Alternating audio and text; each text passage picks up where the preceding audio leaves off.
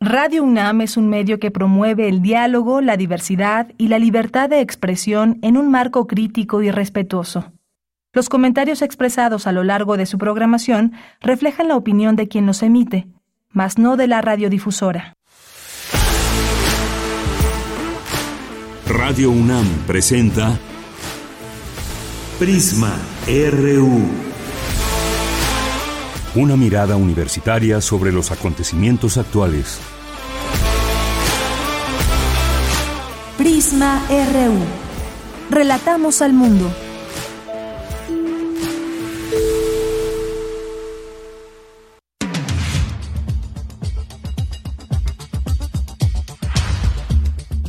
Muy buenas tardes, gracias por acompañarnos aquí en Prisma RU. Iniciamos, iniciamos con mucha información en este día, aunque ya cerrando la semana, hay varios temas que traemos hoy para analizar con ustedes y uno de ellos tiene que ver con las elecciones próximas que habrá en Coahuila y en el Estado de México. Particularmente nos centraremos en el Estado de México, donde ayer hubo un debate entre ambas candidatas, entre las candidatas tanto de eh, de Morena como quien encabeza a los otros partidos. Bueno, Morena también va con el verde ecologista, con el PT y del otro lado Alejandra del Moral va con otros partidos, PRI, PAN, PRD y Nueva Alianza. Y pues vamos a analizar qué fue lo que sucedió ayer en este llamado debate, aunque fue más bien, si usted lo vio, no me dejará mentir o opinará al respecto de eso. Más que debate fue una exposición de propuestas que tenían sobre los distintos temas que se eligieron. Y sobre ello vamos a hablar, vamos a hablar con Eloy Loca Lafont, quien es investigador de Tlatelolco Lab, y vamos a hacer con él un análisis de este segundo debate en el Estado de México, cuáles fueron pues, los puntos centrales y sobre todo también cómo van las cosas fuera de este mismo debate. Hay mucho que comentar y lo haremos con él más adelante. Tenemos también una invitación a la Feria del Libro de Nezahualcóyotl, no se la pierdan, y tenemos ya empezar a hablar, eh, tenemos este tema eh, para empezarles a invitar a que lo tengan muy, muy presente y me refiero al FICUNAM, al Festival Internacional de Cine de la UNAM, que se llevará a cabo del 1 al 11 de junio. Todavía faltan algunos días, pero qué mejor que empezar a hablar de ello y que vayan ahí eligiendo algunas de las películas que se exhibirán en este festival. Vamos a tener también ya nuestra segunda hora, nos va a visitar Emiliano Ruiz Parra, quien es titular de la Unidad de Investigaciones Periodísticas eh, Corriente Alterna, porque nos va a platicar de un encuentro intergeneracional de estudiantes que han egresado de esta unidad de investigaciones periodísticas, eh, también de la proyección de dos documentales coproducidos por equipos de estudiantes, eh, mentoras y mentores de la cuarta generación y esto también en el Festival del Aleph. Así que él ya nos tendrá aquí todos los detalles al respecto de todo este tema. Así que no se lo pierdan. Vamos a tener también una invitación hoy a la Casa de las Humanidades que nos hará Estela Rosselló, que ella es coordinadora de un eh, pues de unos, un, evento que tiene que ver con actividades para niños. Habitamos el mundo desde el cuidado. Y hoy viernes en particular sobre el tema del agua a las 17 horas. Al rato la tendremos también aquí en este espacio. Tendremos a Javier Contreras y su refractario RU. Vamos a platicar sobre este decreto de parte del presidente, luego lo analiza la Corte, lo echa para atrás y luego hay otro decreto del presidente. Y bueno, de esto vamos a platicar y también de esas conversaciones entre Norma Piña y Alejandro Armenta, que él destacó estas, eh, estos mensajes que a su, a su juicio le parecieron amenazantes y bueno, pues ahí también este tema que bien vale la pena analizar. Y cerraremos con Dulce Wet Melomanía RU. Así que quédense en este espacio. Escríbanos en nuestras redes sociales, arroba Prisma RU en Twitter y Prisma RU en Facebook. Yo soy Deyanira Morán y a nombre de todo el equipo le damos la bienvenida. Ojalá que nos acompañe de aquí a las 3 de la tarde en este en esta emisión de noticias de Prisma RU, hoy viernes 19 de mayo del año 2023. Y desde aquí, relatamos al mundo.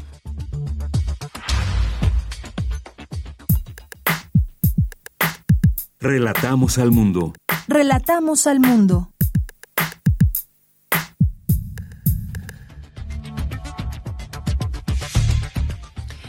Bien, pues en resumen, 1.524.000 alumnos de la UNAM han recibido alguna de las 60 modalidades de becas otorgadas a sus estudiantes de los niveles de iniciación, bachillerato, licenciatura y egresados, así como de posgrado. La nueva ley de ciencia y tecnología limita la libertad de investigación al enmarcarla en una agenda de Estado. Así lo señala Marcia Iriart Urdanibia del Instituto de Fisiología Celular de la UNAM. El libro El Estado y la Administración Pública en las complejidades del siglo XXI de la doctora Rina Marisa Aguilera hace un análisis de los grandes cambios en la gobernanza de México.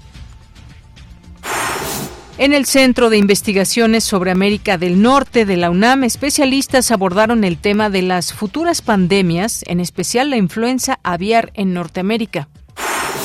En la información nacional, el Instituto Nacional de Migración entregó tarjetas de visitante por razones humanitarias a 48 personas migrantes provenientes de Honduras, Haití, Venezuela, El Salvador, Brasil y Cuba, que fueron víctimas de secuestro entre los estados de San Luis Potosí y Nuevo León.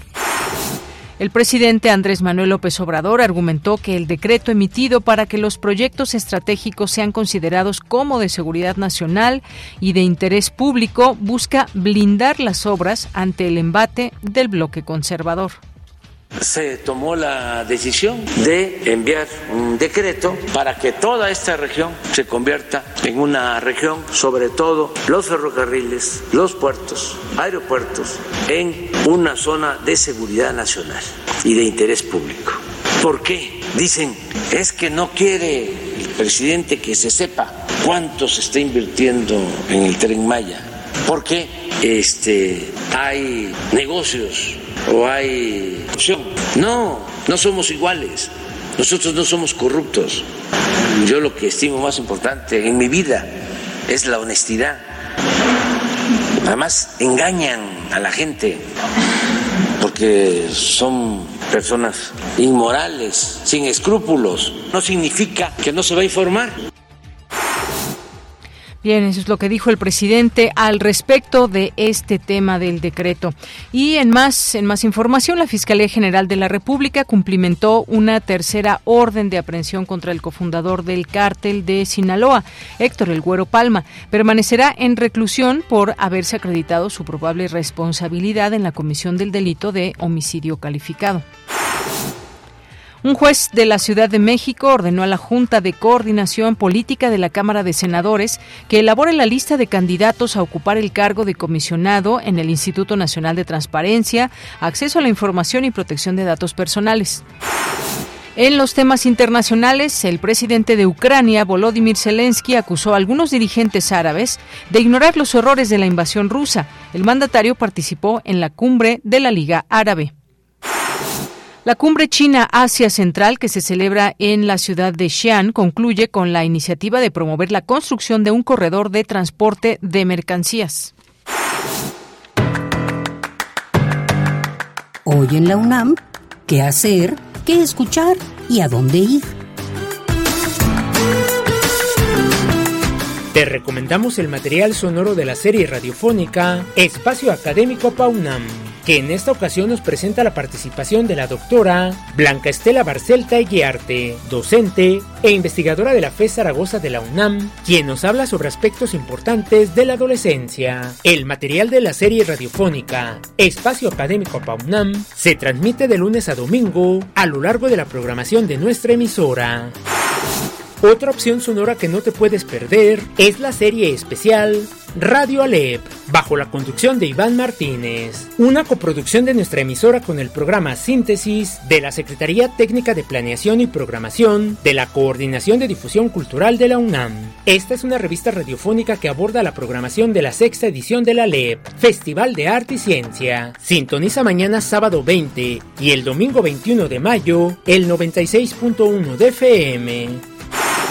Como parte de las actividades de la LED, Festival de Arte y Ciencia, se lleva a cabo el Reciclatrón, jornada de acopio de residuos eléctricos y electrónicos que se encuentra instalado en el estacionamiento 3 del Centro Cultural Universitario en un horario de 9 a 16 horas.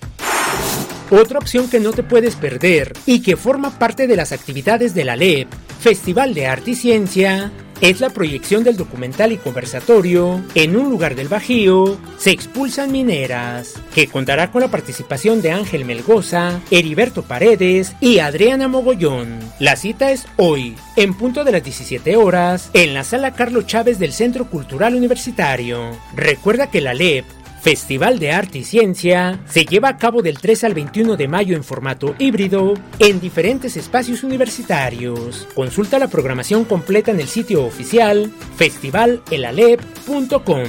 Recuerda que el uso de cubrebocas en los diversos espacios de la UNAM ya es opcional, pero debemos considerar el bienestar colectivo de manera responsable.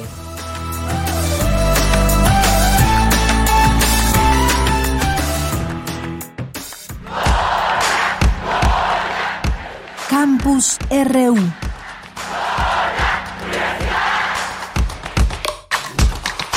Trece horas con trece minutos. Iniciamos nuestro campus universitario y me enlazo con Dulce García. Presentan el libro El Estado y la Administración Pública en las complejidades del siglo XXI. ¿Qué tal, Dulce? Buenas tardes. Así es, Deyanira. Muy buenas tardes aquí al auditorio. Deyanira, el libro El Estado y la Administración Pública en las complejidades del siglo XXI Analiza temas como el del ascenso y el declive estatal, la democratización del Estado y la ética y la administración pública y cómo ésta se ha transformado respecto de los vaivenes históricos de nuestro país hasta llegar a grandes cambios como lo puede ser la gerencia pública. Durante la presentación de esta obra, en el marco de la segunda sesión del Seminario de Rendición de Cuentas y Combate a la Corrupción que lleva a cabo el Instituto de Investigaciones Sociales, la doctora Irma Heréndira Sandoval, quien coordina este seminario, dijo que es un libro fundamental para los trabajos de reflexión sobre la administración pública. Escuchemos por qué ponernos a pensar eh, que ya no es necesario nada más eh, reformas por las reformas, ¿no? No se trata de estar, eh, pues, innovando en papel con, con reformas burocrático-administrativas de diversos signos que podrían ser muy buenas, pero que tienen que ser siempre complementadas con un diseño mucho más precisamente complejo, con un diseño en donde vayamos más de la burocratización y de la institucionalización y busquemos realmente un buen este, acercamiento con la sociedad. Medianira, y también en este encuentro estuvo presente la doctora Sofía Salgado, ella es académica del Instituto de Investigaciones Sociales, y dijo que el libro destaca la importancia de que las mujeres ocupen un espacio dentro de la administración pública. Escuchemos. Y creo que este es un libro justo que lo primero que nos dice es que las mujeres en administración pública tenemos muchos talentos y yo felicitar a la doctora Rina Aguilera justo por ese talento y por esa valentía de poder escribir y poder compartirnos no solo la visión de nuestros compañeros, colegas, administradores públicos hombres, sino también que haya administradoras públicas mujeres capaces de poder realizar y compartirnos estos, eh, pues estas ideas, estos conocimientos. Y bueno, Deyanira, el libro El Estado y la Administración Pública en las complejidades del siglo XXI deja ver que esos temas que aborda ya no pueden estudiarse solo desde el derecho, sino también desde el aporte de las ciencias sociales, según lo destacaron las académicas. Es la información que tenemos. Dulce, muchas gracias y muy buenas tardes. Gracias a ti, muy buenas tardes. Bien, vamos ahora con mi compañera Virginia Sánchez. Organiza la Facultad de Medicina la mesa redonda sobre la Ley de Ciencia y Tecnología del CONACIT. ¿Qué tal, Vicky? Muy buenas tardes. Hola, ¿qué tal? Muy buenas tardes a ti, el auditorio de Prisma RU. La nueva Ley de Ciencia y Tecnología afecta al Foro Consultivo Científico y Tecnológico quien tenía las decisiones más fuertes en materia de ciencia, porque a pesar de que no se menciona expresamente su extinción, simplemente no aparece y le deja todas las decisiones al nuevo CONACYT. Además, es importante resaltar que muchas veces es difícil demostrar el beneficio directo de la ciencia y menos en un corto o mediano plazo. Así lo señaló Rosalinda de León Zamora, académica de la Facultad de Derecho, durante la mesa de diálogo La nueva ley de ciencia y tecnología y el CONACYT, organizada por la Facultad de Medicina. Escuchémosla. Esto nos hace que se invisibiliza la visión de largo plazo y la revisión trianual. Entonces, esa revisión trianual sigue siendo, pero no sabemos qué va a pasar con aquellos programas que deben situarse en investigaciones de por lo menos 25 años. Y digo, esto no es algo extraño, es algo muy cercano a la ciencia. En todo el mundo los proyectos científicos se habla de 18 años, de 30 años, no hay proyectos científicos de 3 años. Simplemente el Sol y la Luna se, alinean cada 11 años y para que vuelvan a la misma este espacio pasan 55 años. Entonces los astrónomos me dirán, pues necesito de menos investigaciones de 55 años y nosotros estamos pensando que las de 25 años están de muy largo plazo y no sabemos qué va a pasar en las nuevas leyes que se dicten con motivo de estos plazos que han estado desapareciendo. Por su parte, Marci Díaz Urdanile, investigadora del Instituto de Fisiología Celular de la UNAM, se refirió a la afectación a la libertad de investigación que implicaría esta ley. Dijo, estaría limitada pues a una agenda de Estado. Escuché. Porque aunque no prohíbe que se investigue nada, está poniendo una agenda de Estado que va a dar dinero para ciertos proyectos y para otros no. O sea, nadie le prohíbe a uno que estudie las mitocondrias en la diabetes, pero eso no es una prioridad. Entonces, para eso no, probablemente no haya dinero. Y con esta centralización vamos, en este consejo que va a decidir justamente cuál es la agenda de Estado, pues no hay expertos, han quitado toda la, participación de las universidades y de la gente que de alguna manera sabe de los temas. En tanto, María Brenda Valderrama Blanco del Instituto de Biotecnología también de la UNAM resaltó que con la nueva ley no habrá capacidad de financiamiento de la ciencia en México, pues esta sería discrecional. Finalmente, Fausto Kubli García de la Facultad de Derecho dijo que dejar en manos las decisiones sobre política científica en el sector público es no tener política científica, ya que la mejor manera de hacer una política científica adecuada es con transparencia, participación ciudadana, rendición de cuentas y gobernanza democrática. De ella, esta es la información. Vicky, muchas gracias y muy buenas tardes. Buenas tardes. Bien, vamos ahora a continuar con Cindy Pérez Ramírez. Debate en el papel de las encuestadoras en las elecciones de Coahuila y del Estado de México. ¿Qué tal, Cindy? Buenas tardes. ¿Qué tal, Deyanira? Muy buenas tardes. Es un gusto saludarte a ti y al auditorio en el marco de la Cátedra Madero rumbo a las elecciones 2023 encuestadores, Alejandro Moreno, profesor de Ciencia Política en el ITAM e integrante del Comité Académico de la Cátedra Extraordinaria en Cívica Francisco Madero, explicó las tendencias actuales que si bien no son un laboratorio para el 2024, existen variables que aplican, cómo responden los votantes, pero sobre todo qué hacen las élites políticas partidarias y cómo están respondiendo a esta situación de competencia. Tenemos por una parte el Estado de México, donde inusualmente hay solamente dos candidaturas, cosa que no es tan común ver en nuestro sistema de partidos. Las encuestas dan en general una ventaja a eh, Delfina Gómez de la Alianza de Morena, Partido Verde y PT, eh, y esa ventaja pues varía dependiendo de las encuestas. Por el otro lado, Coahuila Coahuila tiene un escenario distinto, un rompimiento en el oficialismo, es decir, en Morena, con un candidato que se va por PT, otro por Morena e incluso otro por el Partido Verde. Si es factible que pudiera haber rompimientos dentro del partido oficial, en tanto, Edmundo Berumen Torres, maestro en estadística por la Universidad de Michigan y especialista en muestreo, informó que en cuanto a las recientes eh, muestras que se tienen en términos de preferencia por partido político en el Estado de México, está a la cabeza Morena con 40%, 40% seguido por el PRI con un 22%, el PAN 5% y luego sobre 26% para los que no declaran y los que no se dicen por ningún partido. Una cosa interesante es comparar esta intención de voto con la expectativa de los ciudadanos de quién piensan que ganaría. Resulta que Morena y su candidato, la expectativa es 57%, muy parecida a la intención de voto del 59%. Sin embargo, para Alejandra del Moral, de un 41% de intención de voto, la expectativa de que gane se baja a un 26%. En el caso de eh, Coahuila, es una leve pero persistente crecimiento a favor del candidato del PRI PAN PRD. Deyanira, el día de ayer se realizó el segundo debate de cara a los comicios del 4 de junio entre Delfina Gómez, la representante de la coalición Juntos Hacemos Historia, integrada por Morena, el Partido Verde y el Partido del Trabajo, y Alejandra del Moral, la candidata de la alianza opositora compuesta por el PRI, PAN y PRD. Este es el reporte. Bien, Cindy, muchas gracias y buenas tardes. Muy buenas tardes. Vamos a seguir en este tema. El segundo y último debate de las candidatas a la gubernatura del Estado de México se llevó a cabo ayer. Los temas de fueron seguridad, justicia y medio ambiente fueron los que marcaron esta agenda. Y Luis Fernando Jarillo siguió el debate y nos tiene aquí los detalles. ¿Qué tal, Luis? Muy buenas tardes. Muy buenas tardes, Deyanira, a ti y al auditorio.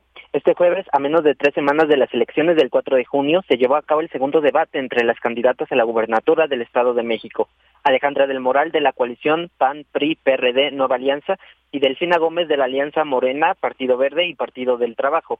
El debate ocurrió en los recintos del Instituto Electoral del Estado de México y fue moderado por Ginarelli Valencia. El debate pudo realizarse sin, contratiempos y los temas sorteados fueron seguridad y justicia, educación, economía y medio ambiente. Vamos a escuchar primero los posicionamientos iniciales de ambas candidatas. Por sorteo, primero inició la candidata Alejandra del Moral. Escuchemos. Yo estoy enfocada en cuatro ejes fundamentales. Primero, seguridad pública, economía, agua y medio ambiente y, por supuesto, un gobierno con perspectiva familiar enfocada en nosotras las mujeres. Entrarle a combatir la inseguridad de a de veras, con toda la voluntad y la fuerza del Estado. Recuperar nuestras escuelas de tiempo completo y estancias infantiles, que por cierto Morena destruyó, siendo ella titular de educación.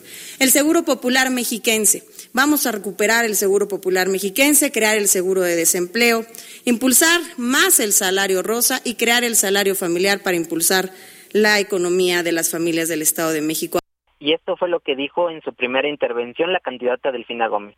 Ustedes ya me conocen, soy la profesora Delfina, conocen mi, lucha y mi trayectoria, no solamente profesional, sino también política. Y efectivamente es una lección histórica, un cambio que tienen que iniciar, en primera, por escuchar al pueblo, algo que no se ha hecho durante muchos años, y por otro lado, trabajar y fortalecer el trabajo en equipo, en colaboración, porque todos somos la solución para nuestros problemas que vivimos. Les comento, he recorrido 90 municipios, hemos atendido y escuchado y estar viendo con mucho amor a más de 3.5 millones de mexiquenses. Esta la participación, que hemos hecho foros, llevamos ya dos foros de cuatro que tenemos realizados, y en estos foros han participado más de 35 mil participantes.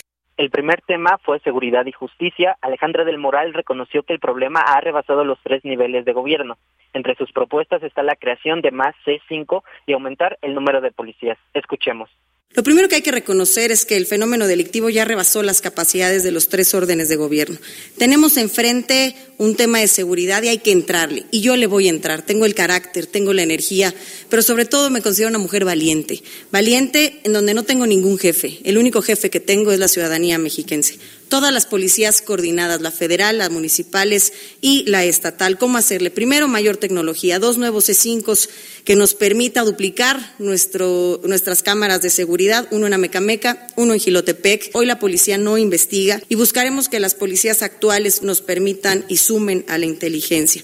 Por su parte, Delfina Gómez dijo que buscará la creación de la policía de barrio, el fortalecimiento de la policía eh, con perspectiva de género y de los ministerios públicos, además de, también impulsar los C5 y promover el sistema de búsqueda de personas desaparecidas. Escuchemos.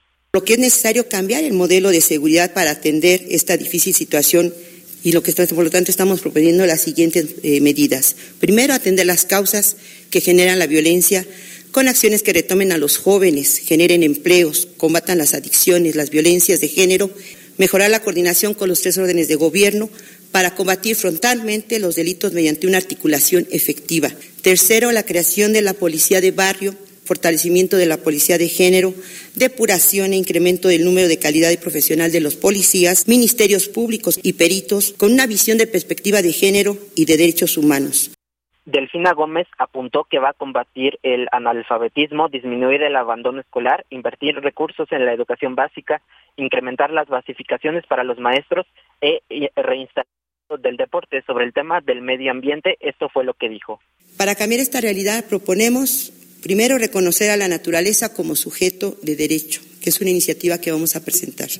Segundo, impulsar el mayor plan de reforestación en la historia del Estado que por cierto muchos ciudadanos mexiquenses están en esa disposición de hacer esta tarea. Tercero, impedir la privatización del agua y bosques del Estado, que es un tema que también hay que atender, hay mucha privatización. Cuarto, promover iniciativas para aumentar las penas a quienes dañen el medio ambiente. Y bueno, sobre el tema de educación, Alejandra del Moral aseguró que va a regresar a las, estancias infantiles las becas del Estado de México para universitarios, así como programas de fortalecimiento científico. Acerca del eh, tema del medio ambiente, esto fue lo que dijo la candidata Alejandra del Moral. Debemos enfrentar con ciencia, con especialistas y con datos duros. Es un tema que vamos a atender también de frente. Aquí no habrá otros datos. Aquí habrá, habrá, ciencia para tomar decisiones. El crecimiento urbano debe ser con orden ambiental. Voy a respetar el uso de suelo. Vamos a detener la urbanización del suelo agrícola, forestal, de humedales con alternativas sustentables cero tiraderos a cielo abierto. Somos la entidad que genera la mayor cantidad de desechos sólidos, 20 mil toneladas al día, y debemos de hacernos responsables. De Yanira, 12 millones de mexiquenses podrán acudir a las urnas este 4 de junio. Este es mi reporte. Bien, pues muchas gracias Luis y buenas tardes. Hasta luego, buenas tardes. Hasta luego, muchas gracias por este reporte de lo que fue ayer y algunas de las palabras propuestas que escuchábamos ahí de ambas candidatas. Tu opinión es muy importante. Escríbenos al correo electrónico prisma.radiounam@gmail.com. Bien, pues aquí ya teníamos en esta nota algunas de las palabras, de las propuestas que escuchamos de las candidatas. Pero ¿qué tal estuvo este debate? Vamos a analizarlo ya el último de los dos que hubo y que pues ya de cara a las próximas elecciones del 4 de junio. Hemos invitado para hablar de ese tema que además ha seguido y desde Tlatelolco Lab todo este tema a Eloy Caloca Lafont, quien es investigador de Tlatelolco Lab en el programa universitario de estudios sobre democracia, justicia y sociedad ¿Qué tal, Eloy? Te saludo con mucho gusto. Muy buenas tardes. Es un gusto estar contigo, estimada Deyanira, y con tu audiencia, siempre compartiendo temas de interés para la ciudadanía. Muy buenas tardes. Así es, Eloy. Pues en principio debo preguntarte qué te pareció el, el debate que tuvo lugar este jueves, ahí donde pudimos escuchar de nueva cuenta a las candidatas hacia el gobierno de, del Estado de México. Pues eh, nos parece que el debate tiene mucho más, el segundo debate tuvo muchísimo más sustancia que el primero en términos de los temas, las propuestas, las estrategias que ambas candidatas presentaron.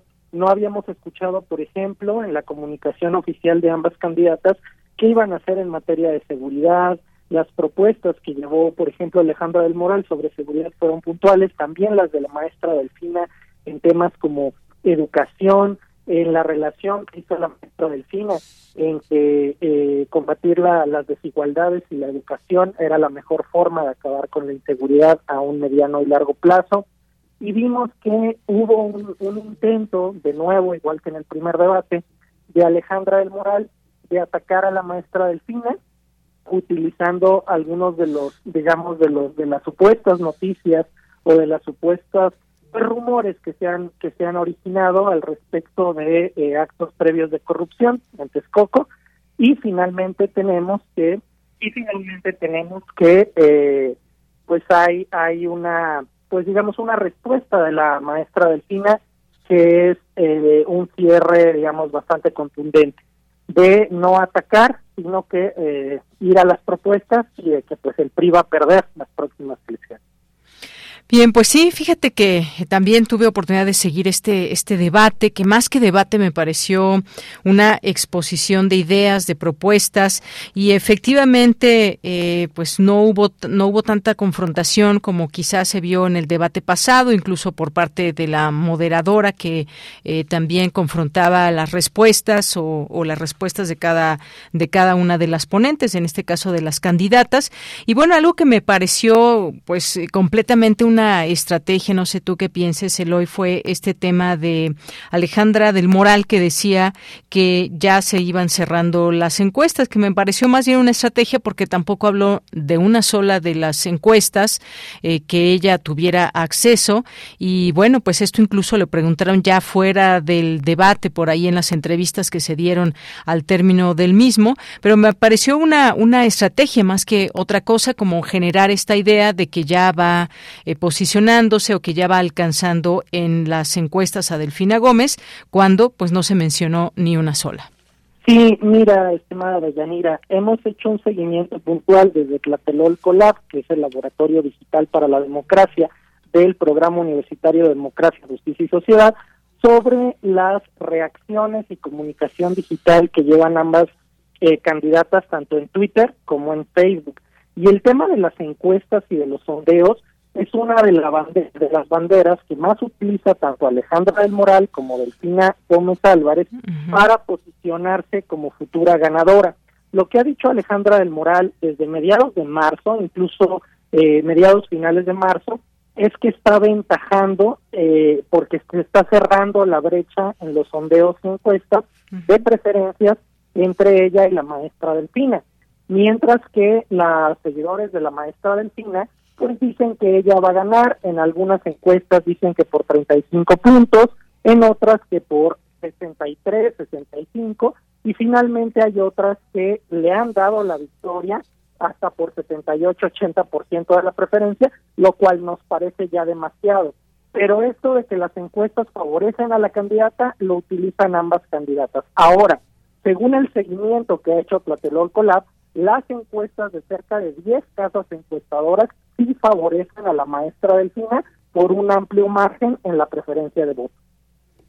Muy bien. Y bueno, pues también un punto importante en todo esto, pues tiene que ver, bueno, yo sentí un debate muy cuidado, sus palabras eh, que tuvieron ahí, sus propuestas, la mayoría, la mayoría de ellas que leyeron, algunas que otras cosas, bueno, fue un poco también de eh, improvisado, pero ¿qué tanto, qué tanto define un debate, en este caso el segundo debate entre las candidatas respecto, por ejemplo, a todo este esta intención de voto que hemos visto en las encuestas, estas que mencionas también y demás, ¿qué tanto define un debate para que la gente, para que la gente pueda quizás cambiar la intención de su voto?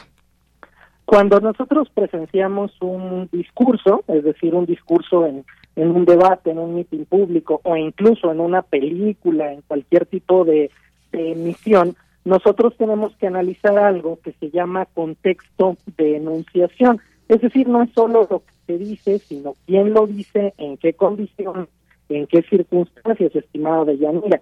El gran problema del debate es que si el debate de ayer estuviera desvinculado a toda una historia de los partidos políticos, de las propuestas y de las candidatas que tenemos, pues sí, fue un debate bastante constructivo en donde ambas hablaron de medio ambiente, hablaron de temas de seguridad, hablaron de desigualdades en contra de, las mujeres y cómo van a reivindicar a la mujer en la entidad, pero al final no podemos olvidar que Alejandra del Moral pues es la representante de eh, una coalición de partidos que tienen una amplia oposición en la región por haber gobernado cerca de 90 años y haber dejado en descontento muchas de las regiones de la entidad. Por otro lado, la maestra Delfina Gómez representa para sus simpatizantes pues la voz de la cuarta transformación, proyecto federal que ha ganado mucha simpatía y, que actualmente se está consolidando en todo el país, y para sus opositores representa una voz parecida también a la del presidente, que es el personaje que más, digamos, ha demeritado la oposición.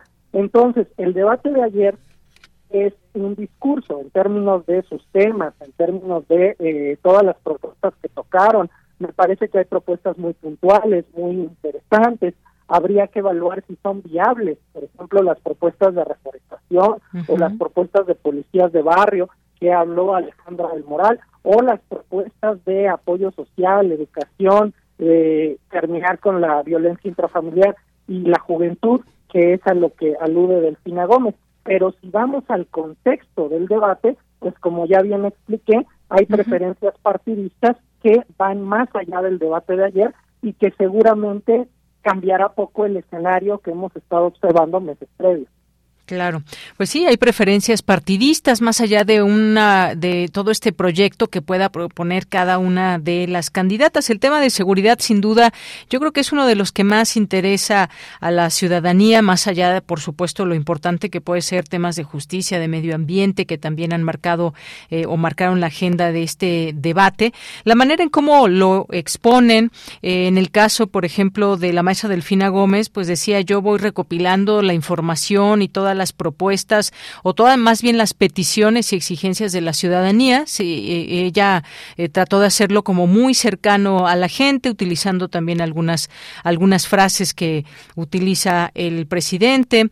En fin, es algo que se, es muy notorio, digamos, del partido al que representa. En el otro caso, en el de Alejandra del Moral, pues ahí también hubo propuestas, algunas que coincidieron, como en el caso del C5, eh, y también, pues aludiendo a este tema de la seguridad, hablándole directamente al público, directamente a las y los ciudadanos, Alejandra del Moral, pero al final de cuentas, pues una por una parte están las propuestas de Alejandra del Moral, las de Delfina Gómez, que también hablaba de atacar las causas, algo que también ha mencionado el presidente en su momento, qué representa cada una, a qué partidos, qué proyecto, una dice el cambio, Morena es el cambio que destruye, como, como una, digamos, un ataque que hizo la maestra Delfina, la maestra Delfina responde que están desesperados, y bueno, más allá de todo esto, ahí están las preferencias que en todo caso en la boleta se marcarán el próximo 4 de junio. Un debate sin duda importante donde se puede conocer a las candidatas, su desempeño, sus propuestas, conocer un poco de eso, pero por supuesto también está toda esta campaña que está alrededor. Se hablaba en alguna nota informativa, por ejemplo, que había hecho más, eh, más eventos eh, Delfina Gómez que Alejandra del Moral, pese a haber gastado más dinero, en fin, una serie de situaciones que enmarcan también toda una gran campaña. No solamente es el debate, sino también lo que está pasando en las calles, en los municipios del Estado de México, Eloy. Así es, Deyanira.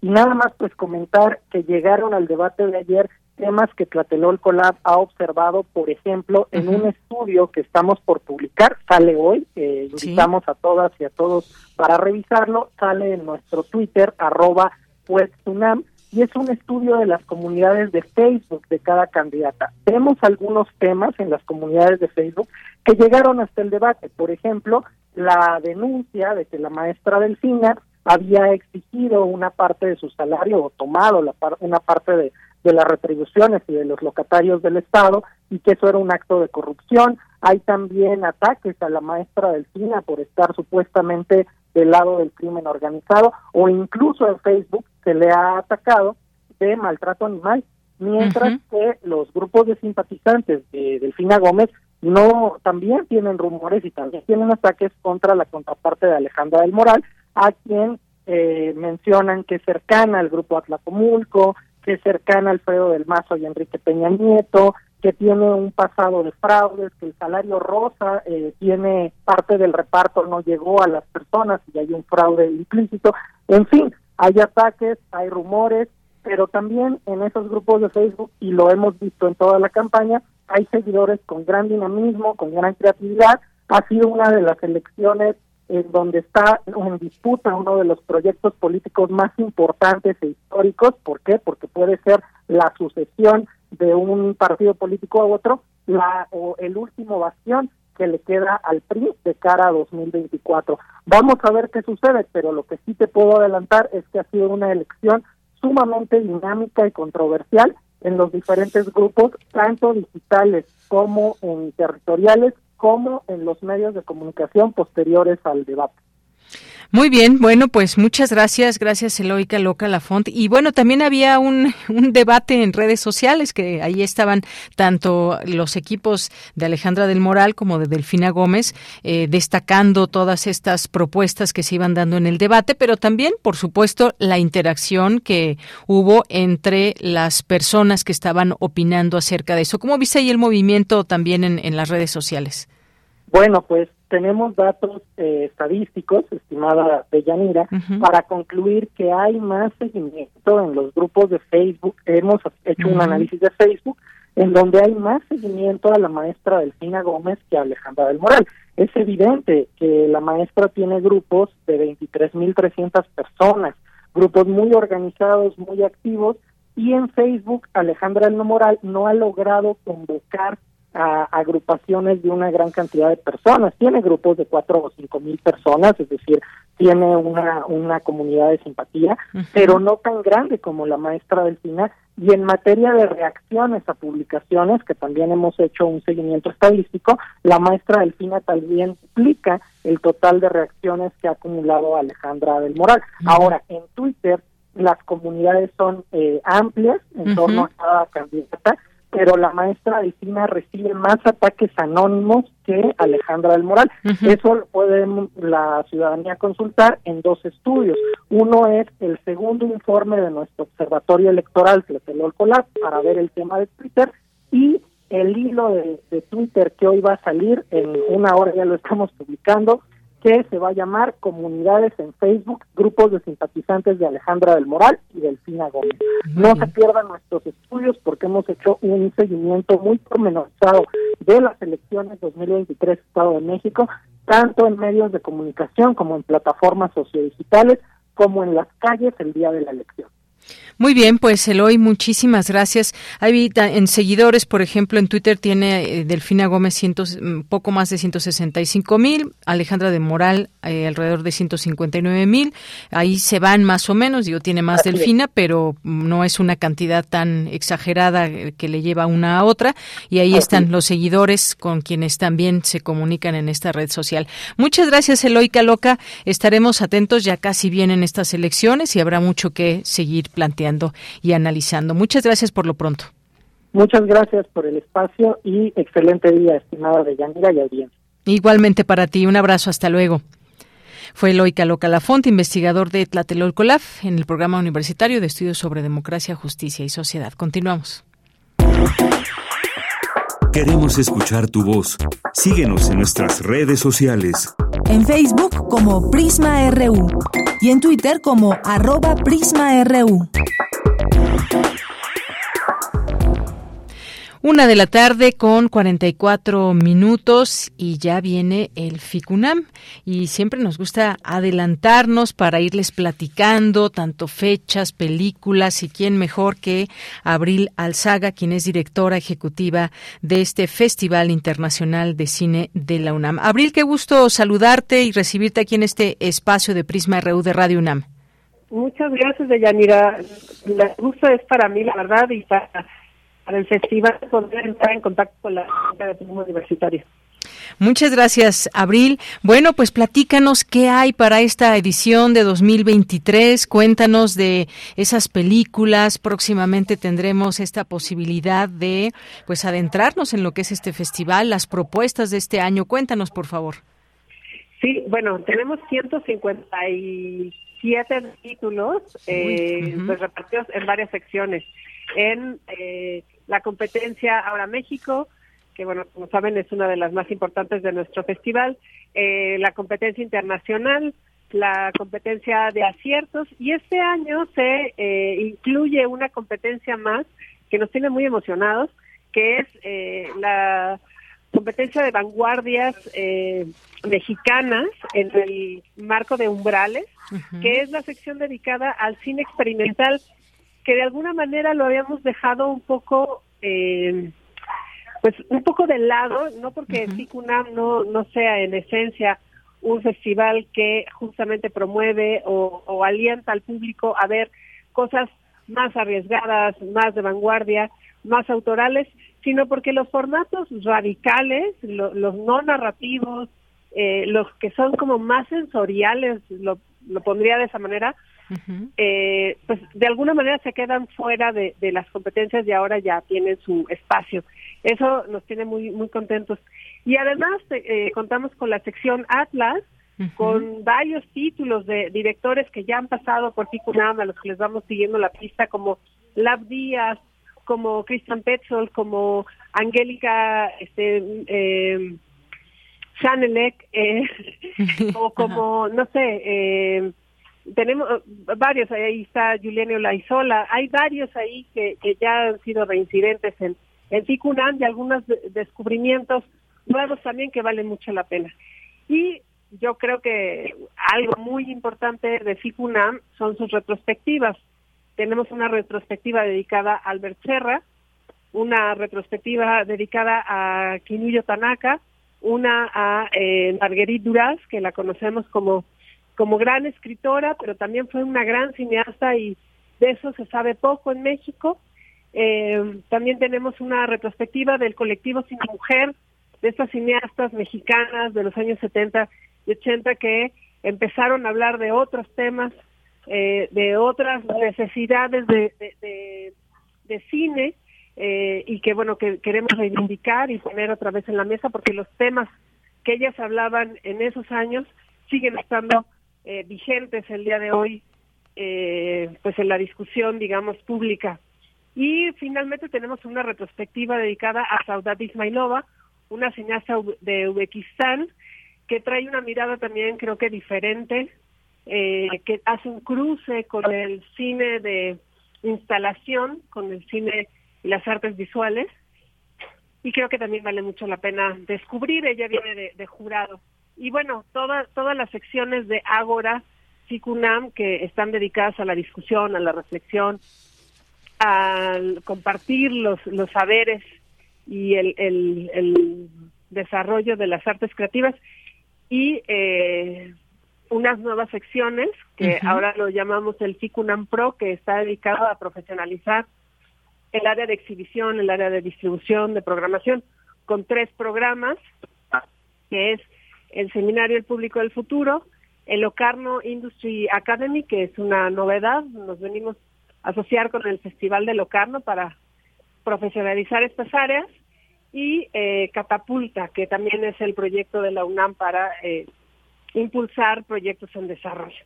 Entonces, bueno, este, este es como un panorama generalísimo de FICUNAM.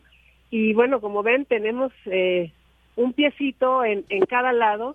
También en la producción, eh, la UNAM está, pues ya desde hace algunos dos años, viene eh, proponiendo producir trabajos, trabajos más experimentales con el proyecto Síntesis y vamos a presentar esta vez otra vez comisiones eh, pues que ha producido la universidad con artistas mexicanos y latinoamericanos.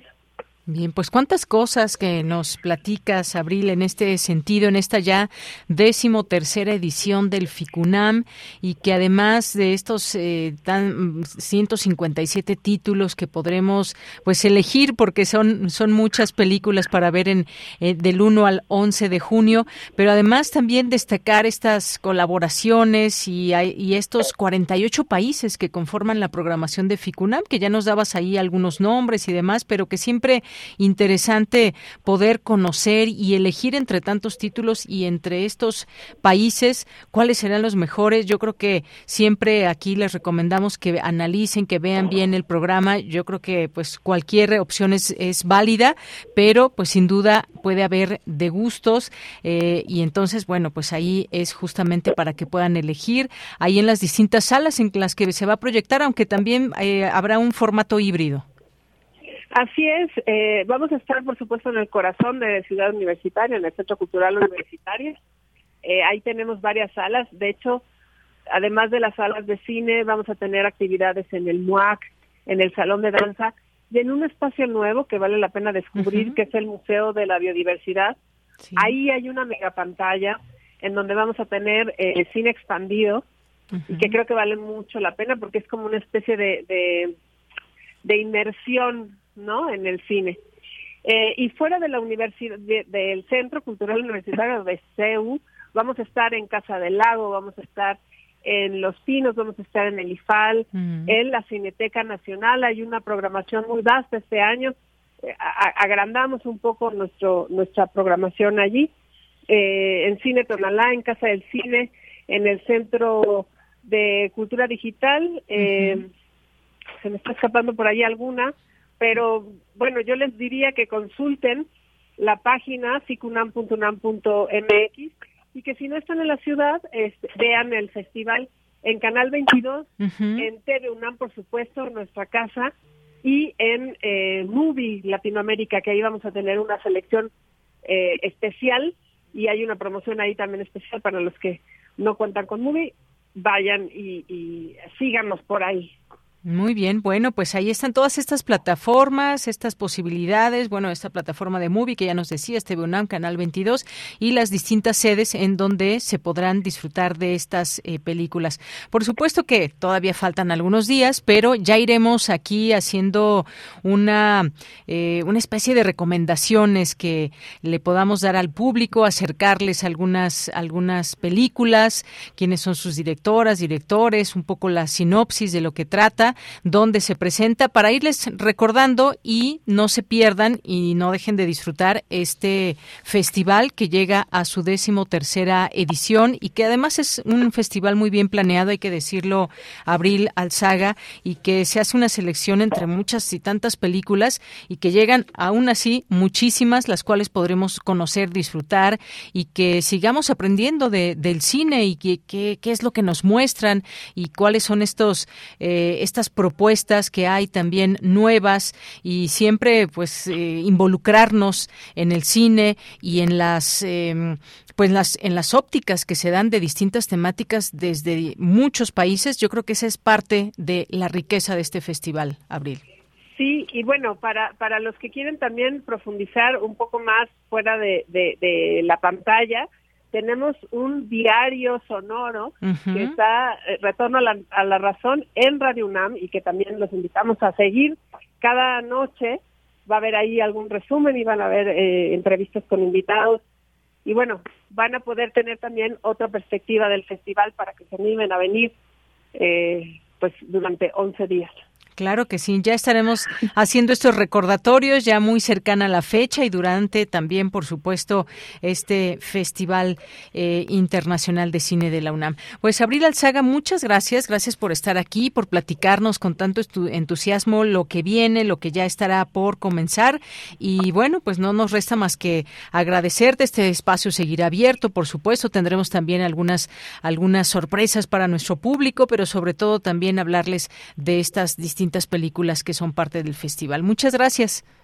Muchas gracias, Deyanira ahí nos vemos. Claro que sí, un abrazo y por ahí nos vemos, nos toparemos en algunas de estas sedes que siempre, bueno, a mí me gusta de, de entrada el, el, Centro Cultural Universitario, pero por supuesto también que hay estas distintas sedes en las cuales se lleva a cabo este festival también en distintas zonas y que eso pues me parece muy atinado, por supuesto, para tener esta posibilidad de acudir a estos distintos sitios.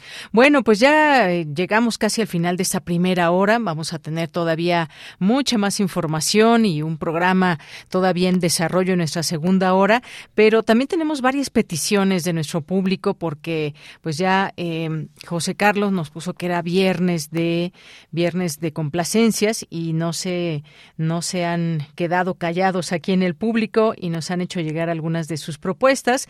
Miren, por ejemplo, Jorge Morán Guzmán que también se dice que se suma a la propuesta de David Castillo Pérez pero que no nos dijo exactamente cuál. A ver, dijo, eh, supongo que dice aquí los Beatles, una canción dice de cumpleaños para su querida eh, maestra Isabel Margarita Castillo, pero todavía no es su cumpleaños, ¿sí? No, todavía no. Ah, que es otra Margarita Castillo. Ah, muy bien. Yo ya estoy confundiendo aquí. Dije, no, todavía no es el cumpleaños de Margarita. Gracias, eh, David Castillo. Pero bueno, si nos especificas, ahí por eh, en otro momento podemos meter esta, esta canción o al menos un poco de ella. Pero por lo pronto vamos a escuchar eh, esta de Birthday. ¿Sí vamos a escuchar esta? Bueno, Así se llama esta canción de los Beatles y que, bueno, pues eh, por Isabel Margarita Castillo y nos la pide David Castillo Pérez. Así que adelante y con esto llegamos a nuestra, a nuestra primera hora.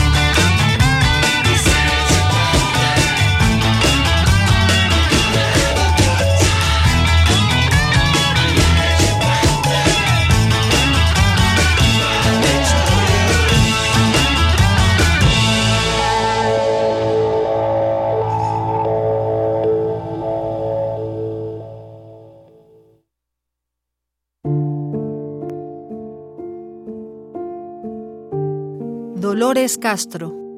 La palabra, principio y fin de la poesía. Cien años de su nacimiento.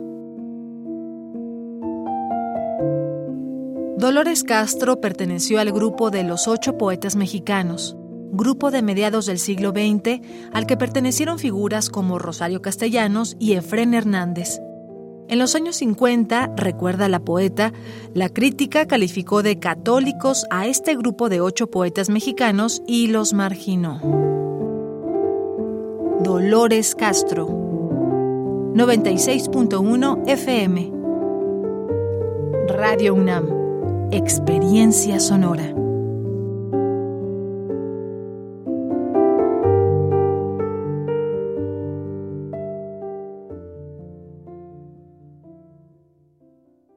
Te invitamos a seguir la transmisión del curso D. H. Lawrence, el novelista más polémico del siglo XX, que impartirá Eloy Urroz, los miércoles 31 de mayo, 7, 14 y 21 de junio, a las 17.30 horas, a través del canal de YouTube de culturaendirecto.unam. Más información en grandesmaestros.unam.mx o escríbenos a grandesmaestros.unam.mx. No te lo pierdas. Buenas tardes, ¿en cuánto tiene el kilo de carne? Buenas, en 300 pesitos, pero compré Iberdrola. ¿Y la fórmula láctea? 250 pesos, pero nacionalizó litio. ¿Y el huevo? En 60, pero construyó un aeropuerto que nadie utiliza. Bueno, ya, ya, señora. ¿Y eso de qué me sirve si no me alcanza para nada? Pues se va a quedar con hambre, pero al menos ya tiene otros datos. No podemos vivir de otros datos. PRD. ¿Qué buscabas, Linda? ¿Te puedo refrescar? No, tiene mucha azúcar que causa obesidad y diabetes. Los alimentos saludables te damos vitaminas y minerales para fortalecer tu cuerpo. Estamos al 2 por 1 Yo y galletas sabor chocolate. Uy, está lleno de calorías. Que se convierten en grasa, que provoca obesidad y hasta cáncer. Yo me quedo con ustedes. Con tanto sello, hace daño. Checa el etiquetado y elige alimentos saludables. Secretaría de Gobernación. Decirle al mesero que te trajeron mal tu orden. Hacerte escuchar a media junta. Tomar valor para hablar por teléfono. Hay una herramienta para animarte a lograr todo. La actuación. Radio UNAM te invita a tomar el taller. Actuación para la vida diaria. En tu vida, tú eres el actor central. Supera tus miedos y alcanza tus objetivos. Dirigido a mayores de 18 años. Imparte Sergio Cuellar. Sábados de las 10 a las 14 horas, del 3 al 24 de junio. Informes e inscripciones en cursosrunam.gmail.com cursosrunam.gmail.com La vida es una inmensa obra y el mundo un gran teatro. Radio UNAM, Experiencia Sonora.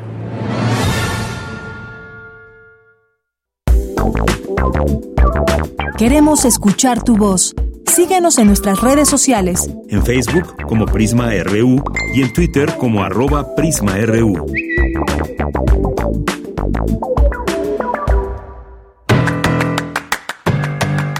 Mañana en la UNAM, ¿qué hacer? ¿Qué escuchar? ¿Y a dónde ir? En una granja aislada en Irlanda, un vagabundo se adentra en lo que parece una escena trágica. Una mujer de luto por su esposo muerto y considerablemente mayor. Pero cuando la esposa se va a buscar a su amante, los acontecimientos cambian de rumbo. Esta es la premisa del radiodrama La sombra del valle, adaptación de la obra de John Millington Synge del año 1967 que contó con la participación de José Estrada, Julieta Bracho, Mauricio Herrera y Oscar Chávez bajo la dirección de José Luis Serrada. Sintoniza mañana sábado, en punto de las 20 horas, el 96.1 de FM. Otra opción sonora que no te puedes perder son los conciertos de la Facultad de Música, que se presentan los días jueves en la sala Julián Carrillo de Radio UNAM. Sintoniza todos los domingos de mayo y junio, así como el primer domingo de julio en punto de las 18 horas, el 96.1 de FM.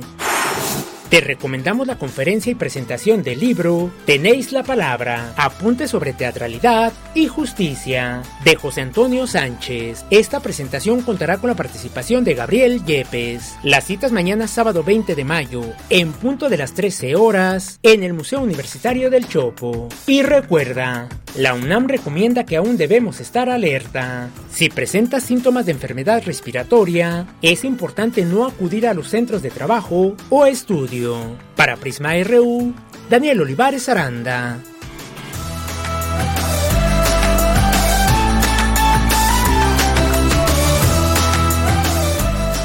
Bien, estamos de regreso aquí en Prisma RU en esta segunda hora y eh, le tendremos en un momento más ya esta sección de corriente alterna. Por aquí ya llegó su titular Emiliano Ruiz Parra que estará en unos minutos por aquí, pero antes tenemos saludos a quienes nos están escuchando a través del 96.1 de FM y a quienes también nos están escribiendo en nuestras redes sociales en arroba Prisma RU en Twitter y Prisma RU en Facebook, a quienes nos sintonizan a través de internet en www radio.unam.mx y en cualquier otra plataforma de radio o en alguna plataforma de internet más bien.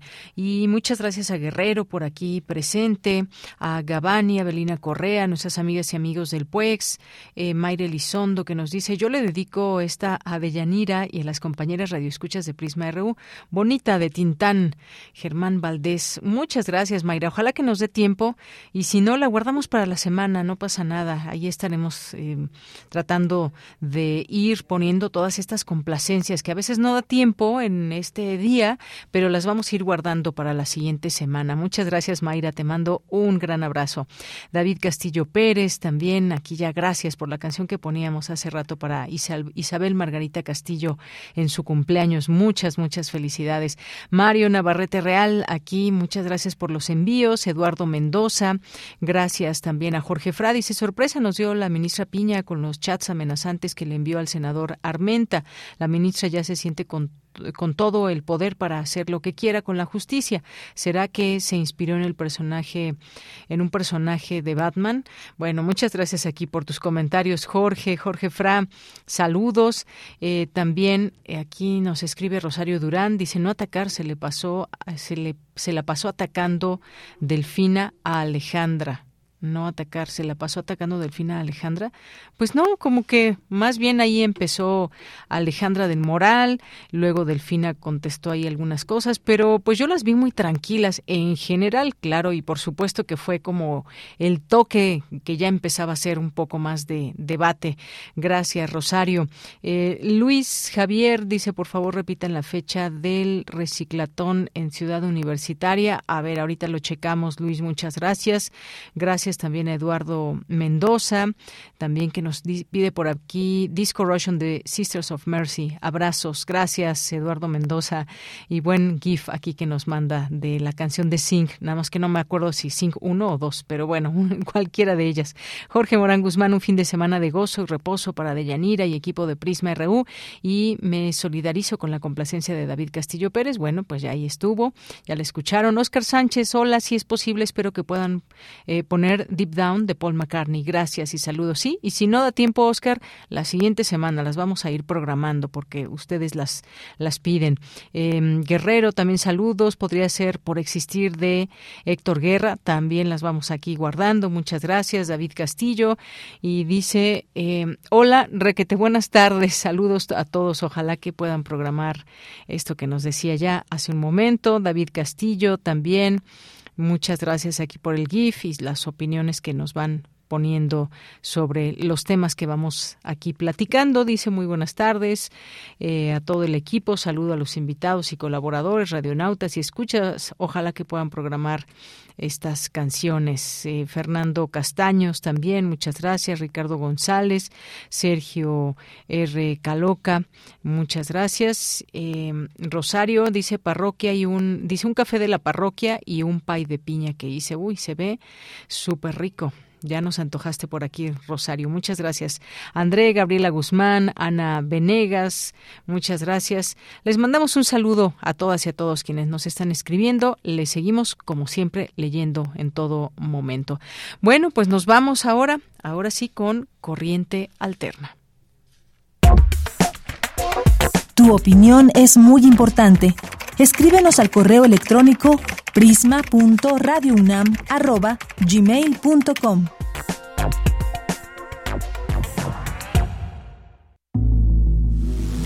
Corriente Alterna. Unidad de Investigaciones Periodísticas. Un espacio de la Coordinación de Difusión Cultural de la UNAM.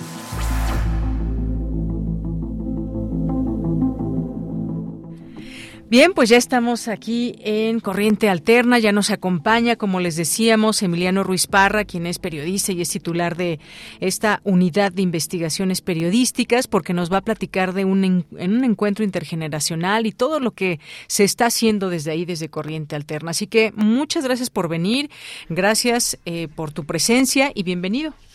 Ay, estoy muy feliz de estar aquí cada viernes vienen nuestros estudiantes y eso es lo que nos eh, hace más felices, que ellos eh, compartan desde su experiencia cómo descubren el periodismo.